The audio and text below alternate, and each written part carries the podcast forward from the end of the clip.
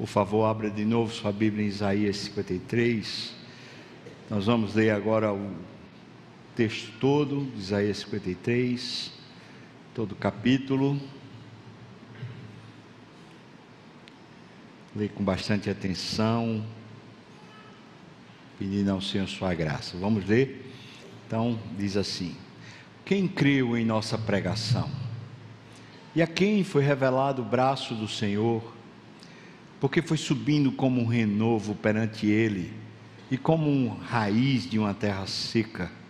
Não tinha aparência nem formosura. Olhámo-lo, mas nenhuma beleza havia que nos atraísse, que nos agradasse. Era desprezado e o mais rejeitado entre os homens. Homem de dores e que sabe o que é padecer, e como um de quem os homens escondem o rosto, era desprezado e dele não fizemos caso. Certamente, ele tomou sobre si as nossas enfermidades e as nossas dores levou sobre si, e nós o reputávamos por aflito, ferido de Deus e oprimido. Mas ele foi traspassado pelas nossas transgressões e moído pelas nossas iniquidades o castigo que nos traz a paz estava sobre ele, e pelas suas pisaduras nós fomos sarados. Todos nós andávamos desgarrados como ovelhas, cada um se desviava pelo caminho, mas o Senhor fez cair sobre ele a iniquidade de nós todos. Ele foi humilhado e oprimido, mas não abriu a boca como um cordeiro foi levado ao matadouro, e como uma ovelha muda perante os seus tosqueadores, ele não abriu a boca. Por juiz opressor foi arrebatado, e da sua linhagem, quem dela cogitou? Porquanto foi cortado da terra dos viventes, e por causa da transgressão do meu povo, foi ele morto, ferido designaram-lhe a sepultura com os perversos, mas com o rico ele esteve na sua morte, posto que nunca, nunca fez injustiça, nem dolo algum se achou em sua boca.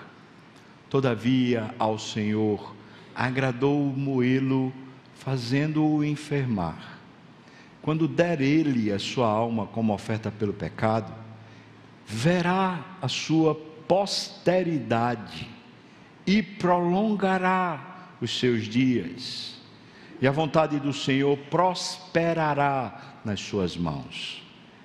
Ele verá o fruto do penoso trabalho de sua alma e ficará satisfeito. O meu servo, o justo, com a sua experiência, o seu conhecimento, justificará muitos, porque as iniquidades deles levará sobre si. Por isso, eu lhe darei muitos como a sua parte, e com os poderosos repartirá ele o despojo, porquanto ele derramou a sua alma na morte.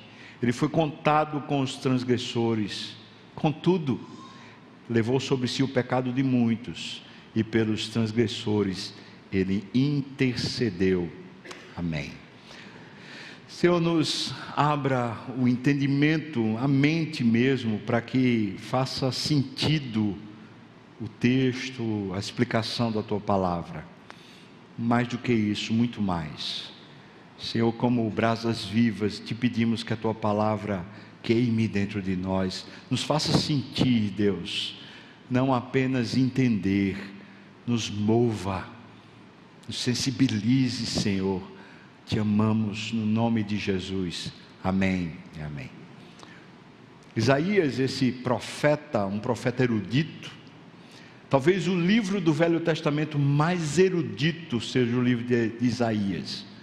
Um homem que foi formado num castelo, uma formação boa, muito bem preparado, era da linhagem real, sua família, um parente muito próximo era rei e ele se acostumou a participar da vida espiritual dentro da realeza, dentro da, do castelo, dentro da riqueza. De repente, esse homem tem um súbito, o seu, o seu parente próximo morre, e ele passa a viver uma vida cheia de questões. Aquilo que para ele era uma, um porto seguro, uma garantia, agora se perdeu, ele não sabe mais o que será da sua vida, e é claro para ele, desde o princípio, mas agora muito mais, fica claro para ele que ele não tem onde se ancorar. O povo, o povo de Deus, o povo de Israel, nesse momento, é um povo que está muito distante de Deus.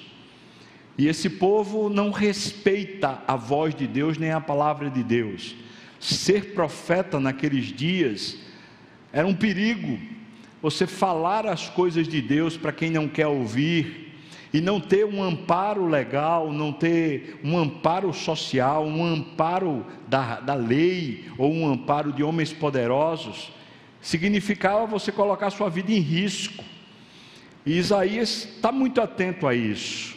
O primeiro capítulo do livro de Isaías, você vai encontrar ele dizendo a seguinte sentença: Deus rejeita o sacrifício e o culto do povo, porque conquanto eles fizessem tudo da melhor maneira, o coração estava distante.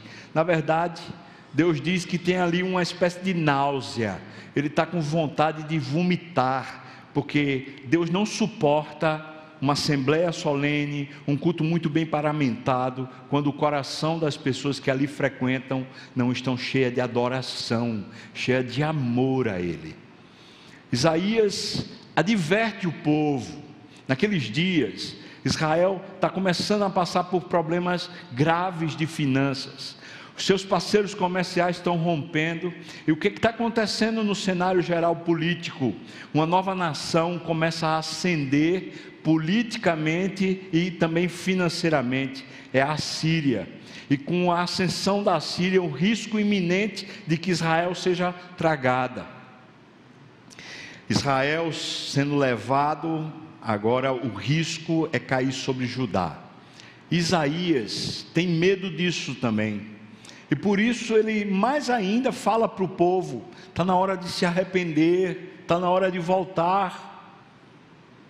O que Isaías não sabia é que um dia ele veria Deus no alto e sublime trono, e que ele veria as abas das vestes da vitória de Deus enchendo o templo. E essa visão parece que mudou completamente o entendimento de Isaías.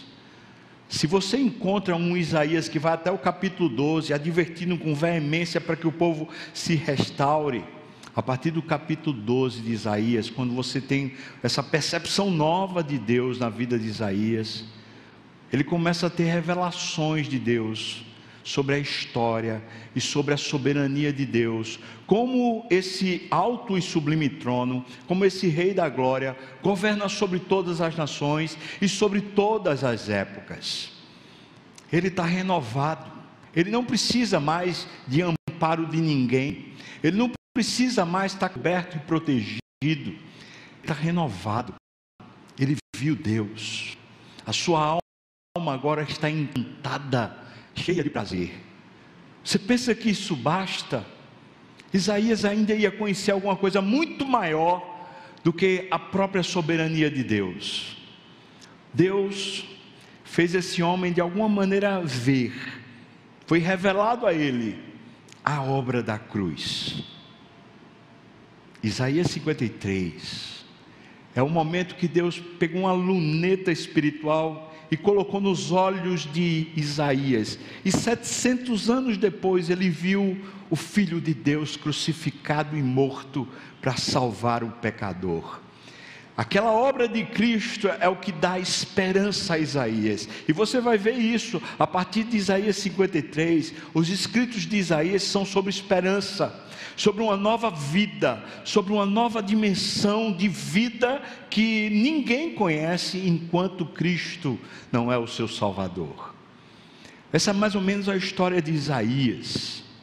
E esse livro tem no capítulo 53 a maior revelação mais clara do Velho Testamento a respeito da obra do Senhor Jesus.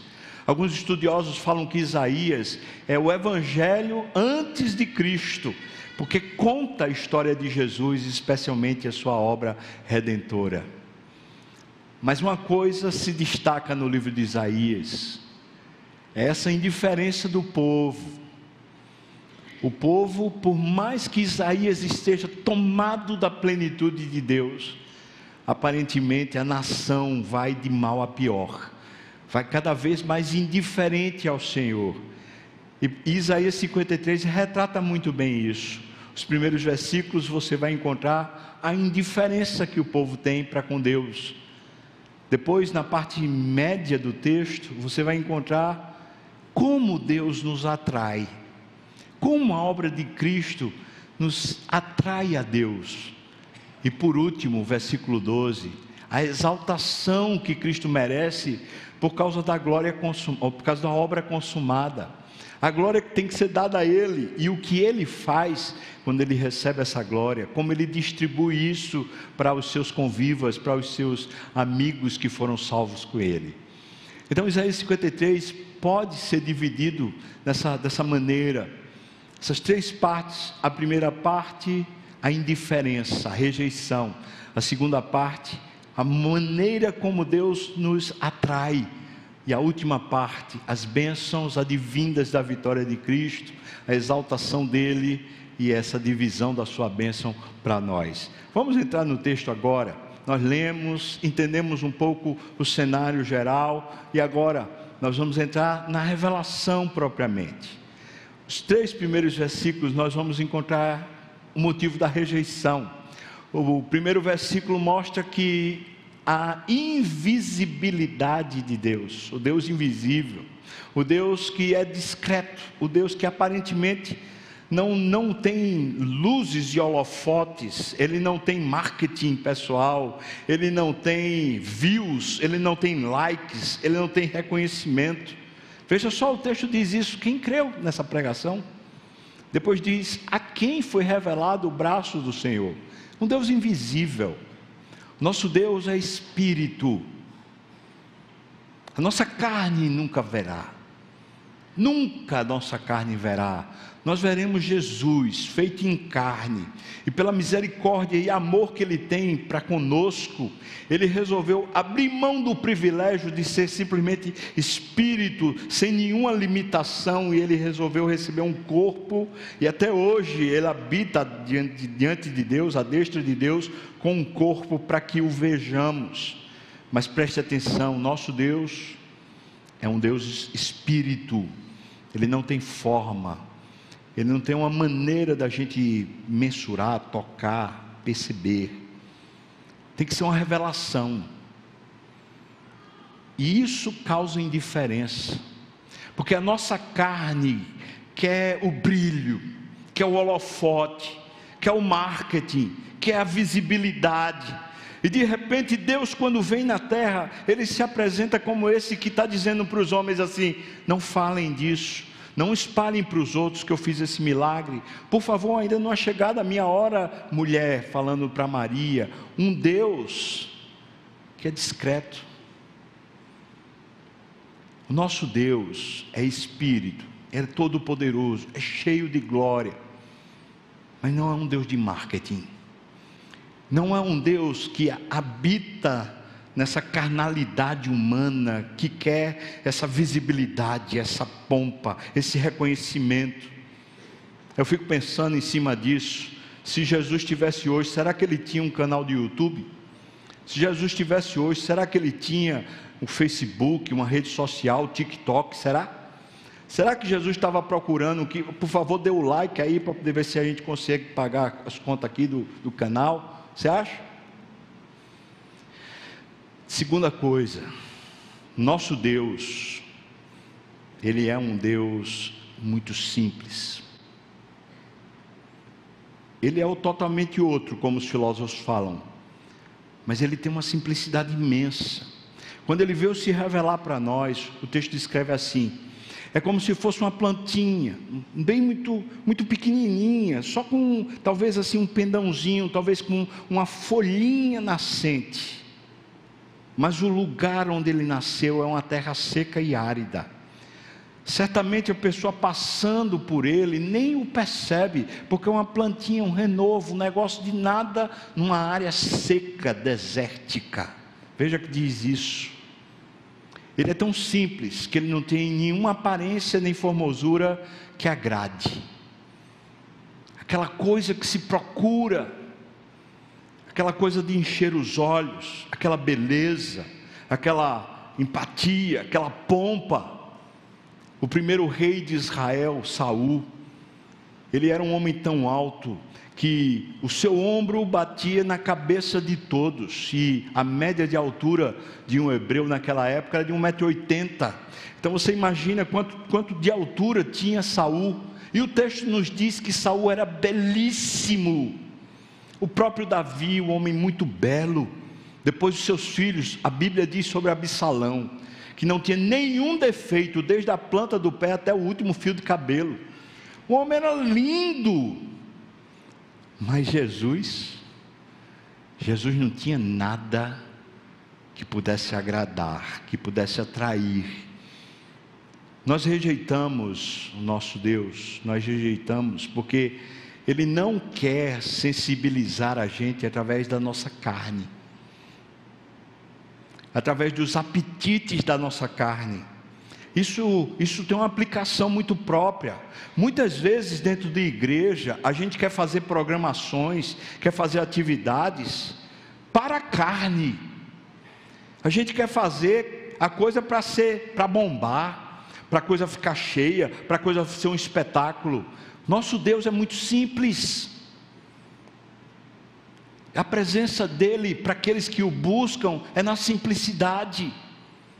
Veja como Jesus ensina isso, aplicando essa realidade da simplicidade. Ora, você vai buscar seu pai em secreto, e o teu pai, quando te vê em secreto, ele te recompensará. Se você quer dar a alguém algum, alguma ajuda, uma pessoa está precisando de uma ajuda, de uma oferta, de um recurso, ele diz: dá com uma mão sem que a outra veja, e o teu pai que te vê em secreto te recompensará. É um Deus de simplicidade, irmãos, não é o Deus da pompa não é o Deus do nome grande, de aparecer na história, de se fazer visível. É um Deus que não está satisfazendo os apetites da nossa carne. Agora eu quero falar com você com muita força a respeito disso. Você vai para umas férias e fica tirando foto, ou você vai para um, um passeio, ou você vai para um canto e fica tirando foto para ser curtido para ser visível. Você está expondo sua família, expondo seus filhos, expondo a privacidade do seu lar. Você preste muita atenção no que você está fazendo com a sua vida, irmão. Você está atrás de quê? Uma coisa é você ter seu álbum de, de fotos de família, para você recordar, para você ter essa memória cheia de prazer. Outra coisa é você estar tá expondo-se, como se você fosse o quê? Tome muito cuidado com isso. As redes sociais, elas têm uma coisa muito boa que é a capacidade da gente comunicar com o mundo todo de uma vez só. Mas ela tem uma coisa muito perniciosa, ela está cheia de vaidade. Cheia de vaidade. E é impressionante como a maioria da motivação não é a comunicação, mas é a vaidade. Não é o conteúdo, mas é o like. Não é a importância da coisa, mas a importância da pessoa. Isso é contrário ao Cristo que conhecemos. Muitos de nós, crentes, pregadores inclusive, igrejas, estão buscando a pompa, não estão buscando o Cristo. Irmãos, nós precisamos de arrependimento diante disso. Muitos de nós somos alimentados dentro da igreja pelos elogios, pelos aplausos, pelo reconhecimento. Isso não é Jesus. Isso não é cristianismo.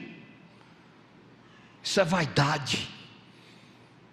Nosso Cristo foi rejeitado justamente porque ele não era vaidoso, porque ele não tinha essa pompa, porque não tinha essa vanglória. Versículo 3 diz que na verdade ele era desprezado, o mais rejeitado entre os homens. Claro, ele não estava dando o que todo mundo queria, todo mundo queria essa pompa, e ele não está dando, então ele é desprezado. Na verdade, o texto diz que era um homem de dores e que sabe o que é padecer. Em outras palavras, ele parecia um fraco. Todo mundo estava esperando um super-herói. Ah, quando vier, vai ser um super-herói para poder vencer o mal. Mas o super-herói tinha a aparência de fraqueza. Veja só, homem de dores, sabe o que é padecer. Uma das maiores decepções dos discípulos foi justamente na hora que Jesus é preso. Veja que Pedro puxa a espada e corta a orelha de Malco, aquele servo que veio prender Jesus. Veja que Jesus pega e repreende Pedro, pega a orelha de Malco, coloca de volta no lugar e ainda diz para Pedro: todo aquele que lança a mão da espada, a espada perecerá. Embainha tua espada, não é assim que você vai me servir. Ele parecia um fraco. Pedro fica decepcionado. Como é que pode? Eu estava pronto para morrer por esse homem, mas esse homem é um fraco. Ele não enfrenta, ele parece um covarde. Ele tinha aparência de fraqueza, sendo o mais poderoso de todos. Cristo não tem apelo nenhum para a nossa carne apelo nenhum para nossa vaidade, apelo nenhum para se queremos usar a religião para o nosso bem-estar, para as nossas conquistas pessoais, para a nossa vaidade pessoal. Esse não é Cristo e esse não é o cristianismo. Ele não tem apelo nenhum. Sabe por que rejeitamos Jesus? Porque Cristo não veio satisfazer a nossa carne. Cristo não veio satisfazer os nossos apelos efêmeros fúteis, vazios, sem significados. Ele era, na verdade, discreto, ele era invisível, ele era sem pompa, simples e tinha aparência de fraqueza, uma empatia imensa com o sofrimento. Quem vai ser atraído por uma pessoa dessa? Os três versículos estão dizendo que ele então era como um desprezado, como um qualquer. Mas se é assim, então como podemos ser atraídos por Ele? Como podemos ser atraídos a Ele? E esse é o ponto da nossa mensagem, na verdade, esse é o tema da mensagem. Como somos atraídos a Jesus? Se tudo isso é verdade e é, então temos a atração por Jesus. Eu falo aqui agora por mim, eu sou atraído por Ele. Existe um imã dentro do meu coração. É um negócio muito maior do que o meu pensamento, muito maior do que razão humana. É um imã que me atrai, puxando-me para Ele. Que é isso? O que é que puxa a gente para estar tá junto de Deus, não deixando a gente desconectar, puxando para estar tá alimentado, para estar tá buscando, para estar com Ele? O que é isso? Talvez você seja uma pessoa que está aqui que já, entre aspas, se desviou, já, já abandonou, já fez besteira, já pecou, já fez a sua própria vaidade, fez os seus próprios caminhos, já tropeçou imensas vezes, mas parece que não tem jeito, né, irmão? Você volta, você parece o ioiô, vai distante, mas volta, vai, mas volta. Por quê? Por que será, irmão, que a gente é atraído se Jesus não está nem um pouquinho interessado em satisfazer a nossa carne. Aqui eu acho que Isaías explica, e eu vou pegar três razões principais no texto de Isaías 53, como somos atraídos a Jesus. A primeira, versículos 4 e 5, nós somos atraídos por causa da substituição das nossas dores e transgressões por uma cura e paz. E quem não quer cura? e quem não quer paz. Veja, ele substitui a transgressão que temos, ele substitui as dores que temos por cura e paz. Veja se não é isso. Versículo 4 diz que ele levou sobre si as nossas enfermidades, as nossas dores. Versículo 4 diz isso. Depois o versículo 5 diz: Ele foi traspassado pelas nossas transgressões.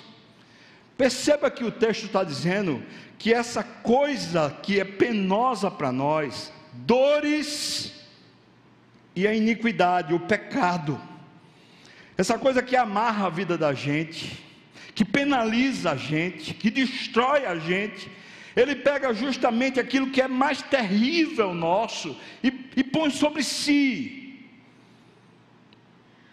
Essa substituição, ele tira de nós o nosso pior e nos dá dele o melhor, porque o texto diz com todas as letras, ele nos traz a paz, versículo 5. Ele depois diz que pelas pisaduras nós fomos sarados. Ora, você pode dizer, mas eu tenho uma doença, ainda continuo doente, ainda continuo tendo dores.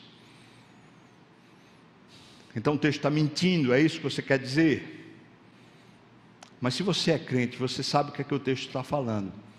Nem sempre Deus vai curar o nosso corpo, mas certamente Ele vai dar para você uma capacidade imensa de suportar as dores.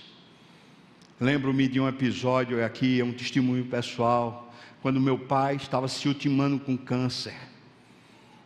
As dores certamente deviam ser gigantescas. Aquelas últimas semanas, talvez especialmente a última semana no hospital, quando ele estava lá no quarto, que eu o visitava no período da tarde. Vez por outra ele fechava o olho assim, como quem está com incômodo, como quem está com dor. Isso, claro que abate a gente. A gente ama o Pai, a gente sente junto com Ele. Mas sabe uma coisa, irmão? A conversa dentro do hospital, eu e meu pai lá, não era sobre quanto ele estava sofrendo, não era o lamento, se ele estava querendo um travesseiro mais fofo, se ele estava querendo alguma comida mais gostosa. Essas coisas todas seriam importantes. Mas meu pai, quando eu chegava, que eu abria a porta, ele falava assim: Ô Fubá, que bom que você está aqui. Fubá, eu estava pensando, você sabe o que é que papai estava pensando? Era na palavra de Deus. A conversa a tarde toda era sobre a Bíblia. Ele estava conectando textos com mais textos, como se o próprio Espírito Santo começasse a ensinar meu pai num tipo de curso de teologia, um bacharelado que não tem aqui na terra.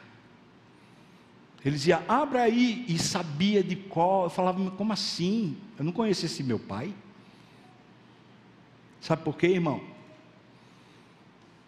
Porque ele tomou sobre si as nossas dores. Ele tomou sobre si as nossas dores. Ele pegou o castigo que nos traz a paz e tomou sobre si.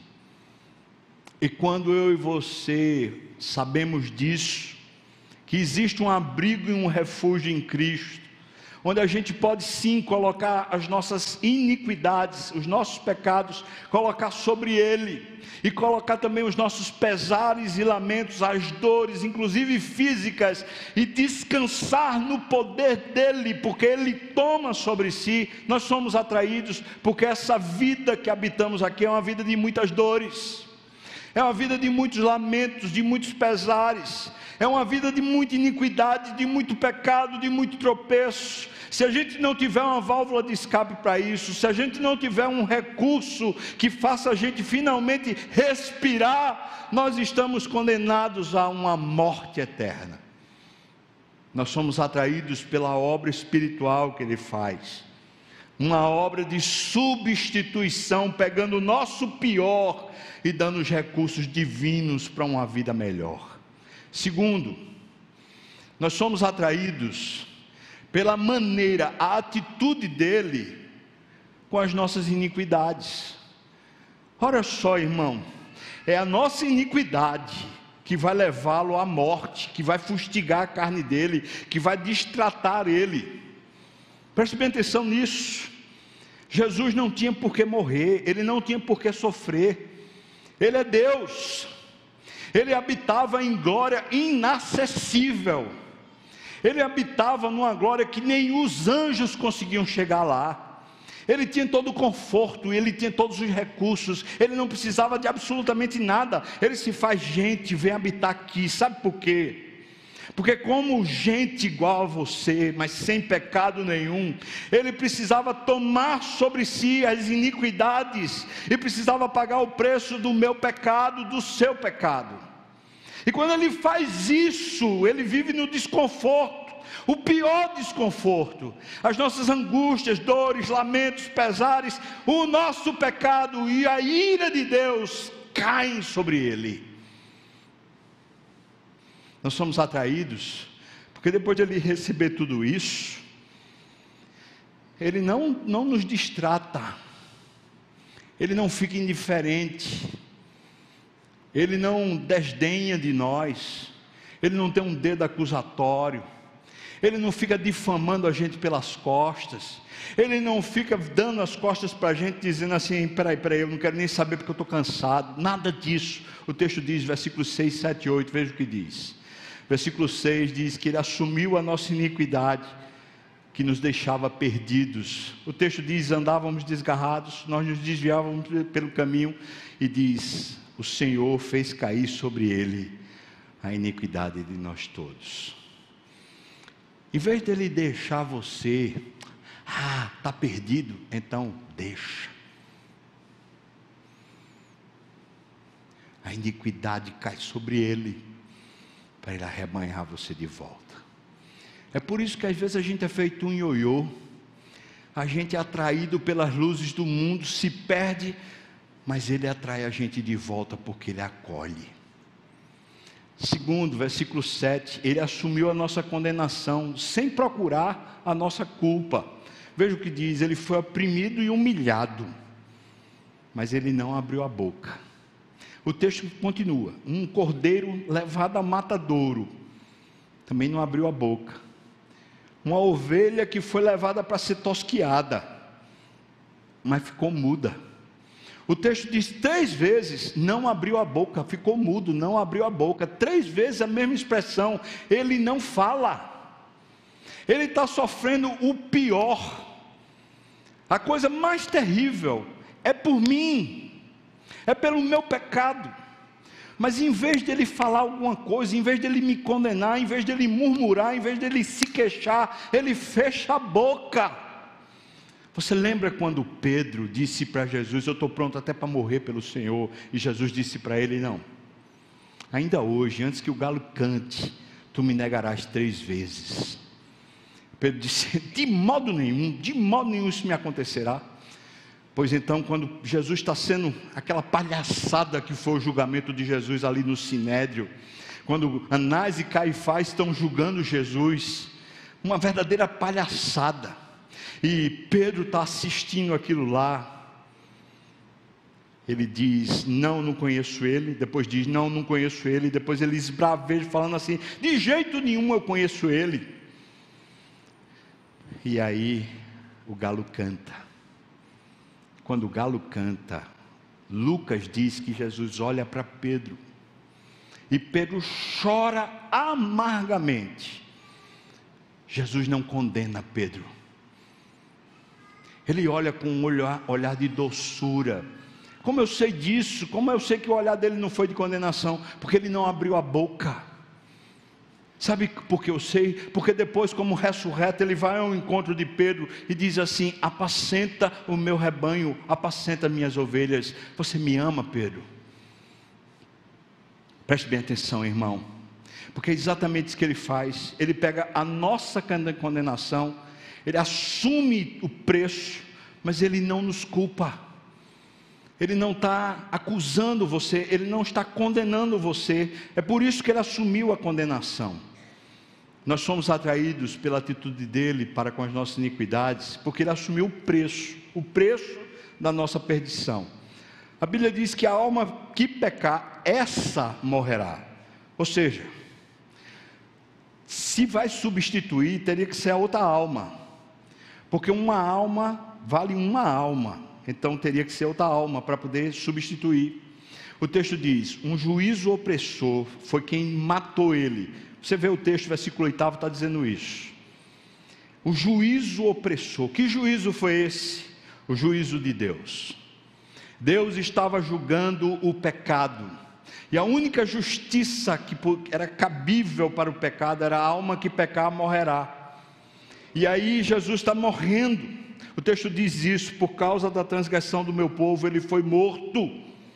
A palavra ferido aqui é morto, uma ferida de morte. Ele sofre a ira de Deus. E é por causa disso, pela atitude que ele tem conosco, enquanto ele sofre, que nós somos atraídos. Talvez você tenha uma experiência assim na sua vida. Alguém que é bom com você. Talvez você já fez alguma coisa até que, que você merecia, você merecia o descaso, o desrespeito, você merecia a indiferença. Mas a pessoa, em vez de ser indiferente com você, ainda lhe trata bem, ainda lhe respeita, ainda lhe ama. Isso cativa a gente, isso atrai a gente. Essa incoerência, quando a gente diz eu merecia era condenação, mas eu estou sendo amado, isso nos atrai. Eu sou atraído a Jesus. Porque quanto mais consciência eu tenho do meu pecado, mais vergonha tenho, mais indignidade eu tenho. E é justamente isso que me faz às vezes a, as catracas não funcionar. Eu falo, como é que pode ele me amar? Irmão, o que eu quero dizer com isso é que eu não me amaria. Se fosse eu tratando comigo, eu me mandava para o inferno. Mas ele não. Ele olha para mim, ainda com doçura, e fala assim: Você é meu filho. Vem para cá, eu vou cuidar de você. Mas o senhor sabe o que eu fiz?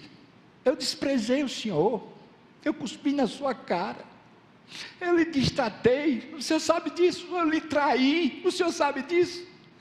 Ele disse, claro, você acha que o juízo de Deus caiu sobre mim por quê?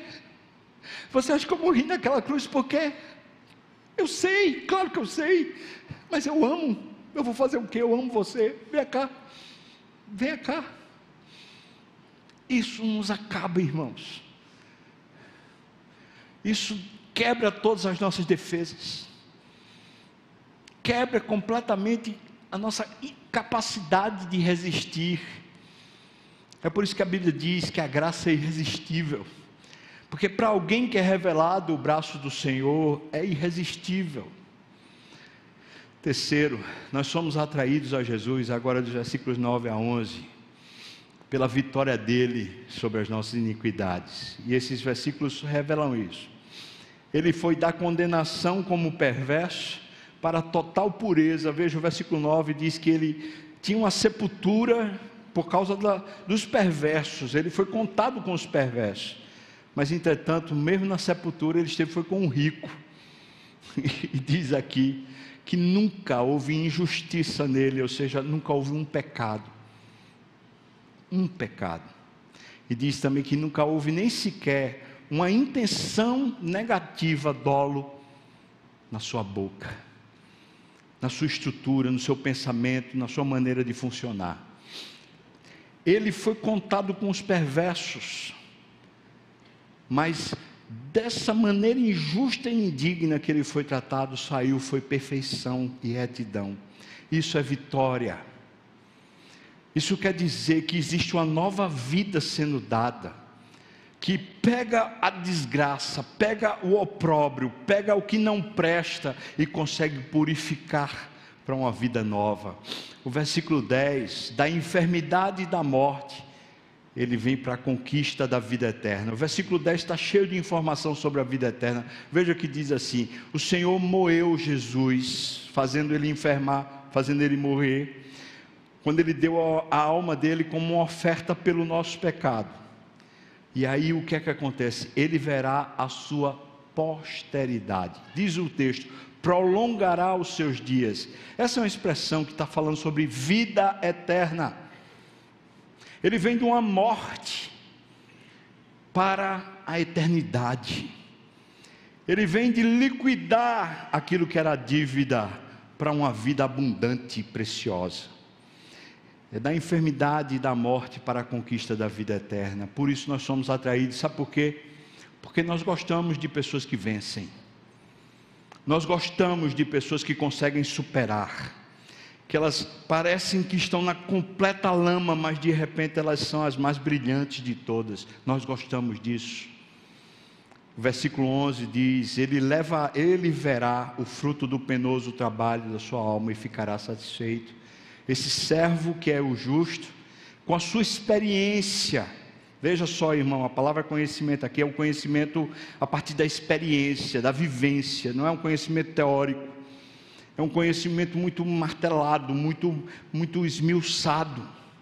Pelo seu conhecimento é que ele justificará muitos ou seja, foi passando por toda a iniquidade da gente, foi levando tudo que há de mal em nós, que Ele foi capaz de nos suprir com toda a justiça, foi capaz de nos entregar toda a justiça, do trabalho sujo, do trabalho mais imundo, que era pegando o nosso escárnio, pegando a nossa iniquidade e carregando sobre si, até a total pureza, até a justificação sobre as iniquidades.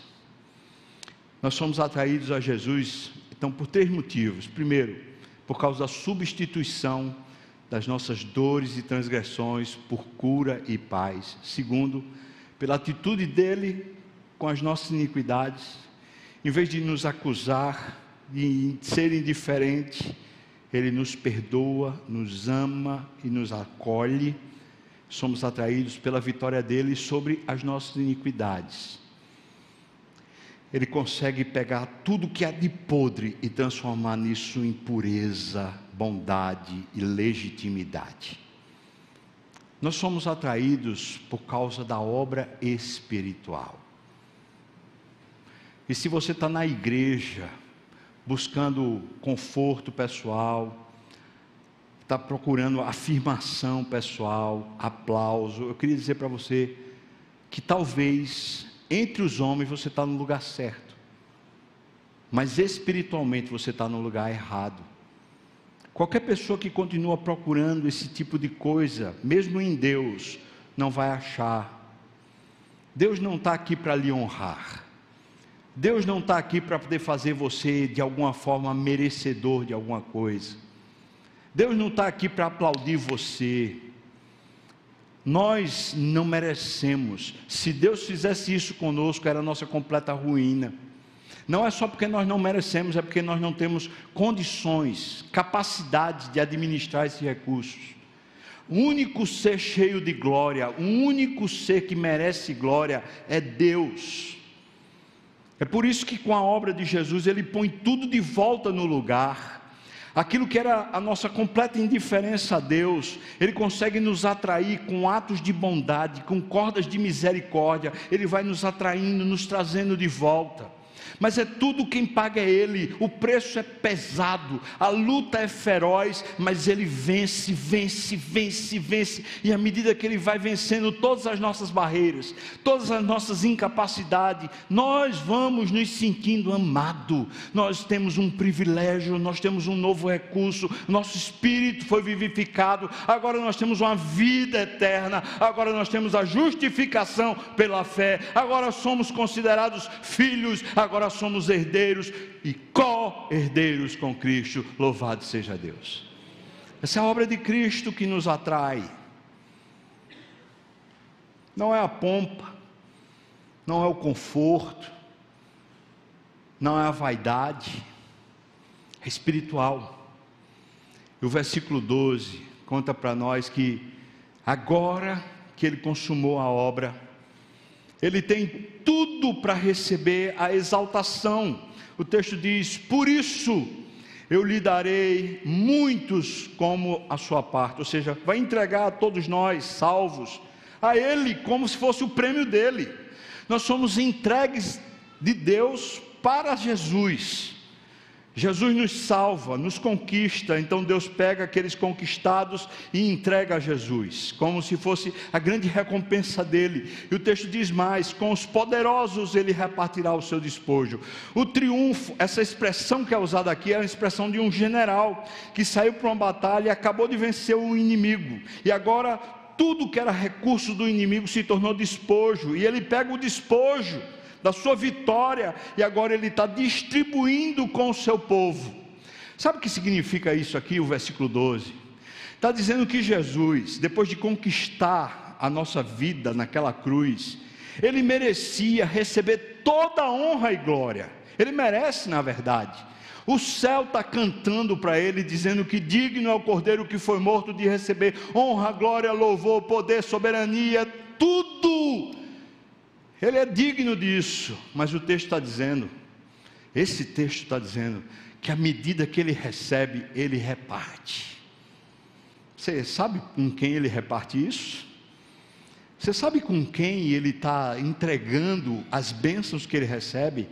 Ele merece, porque ele venceu, mas o que ele recebe, ele reparte, ele abençoa ele lhe abençoa. Quanto mais Jesus é exaltado, preste bem atenção, irmão. Quanto mais o exaltamos, quanto mais o honramos, mais bênção tem. Eu não estou falando de bênção material, preste atenção, a estrutura toda do texto, irmão. Eu estou falando da vida com Deus, eu estou falando de plenitude, eu estou falando desse prazer, dessa alegria, eu estou falando de você estar atraído por Deus, você está próximo de Deus. Quanto mais você o exalta, mais dos recursos espirituais, mais da plenitude de Deus é derramada sobre você. Isso é a síntese do hedonismo cristão. Quanto mais nós temos prazer nele, muito mais realizado nós somos. Não fomos feitos para viver buscando a nossa própria glória. A vaidade é simplesmente o pecado original, é a forma da gente viver sem Deus. Nós, pelo contrário, por causa da vaidade, estávamos mortos, mas Cristo foi lá e venceu toda oposição contra, contra nós, a oposição que era nossa contra nós mesmos, e agora Ele nos fez amigos. Quanto mais honrado Ele é, mais bênção cai, mas ele reparte.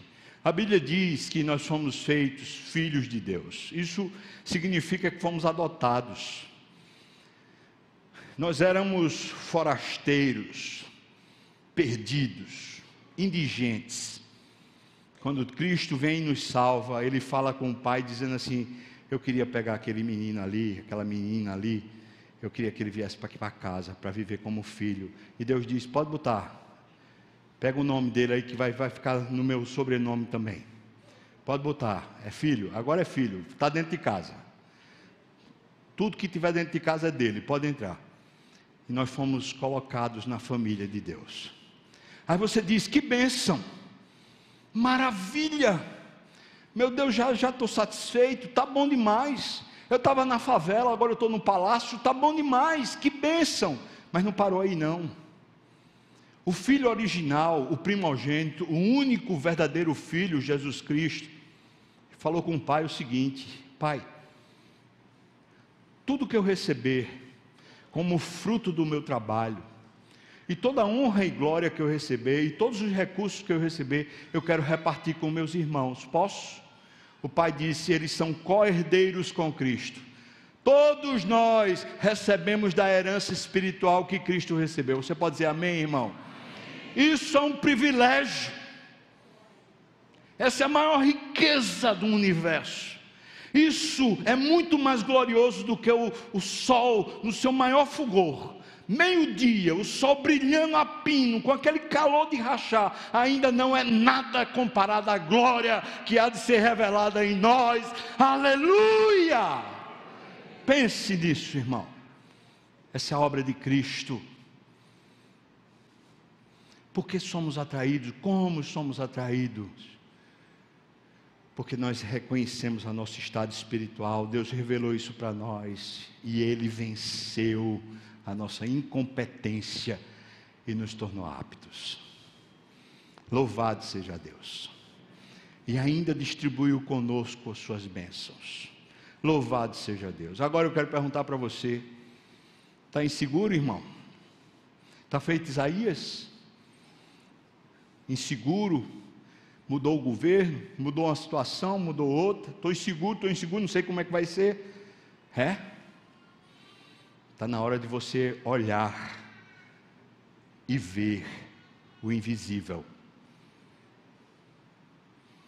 Está na hora de você crer e participar dessa grande recompensa. Eu já tenho mais do que preciso, mas ainda é pouco diante do que Ele tem para mim. Infinitamente mais do que o que eu peço. Infinitamente mais. Louvado seja Deus. Isso é eterno e não tem fim. Vamos orar, irmãos.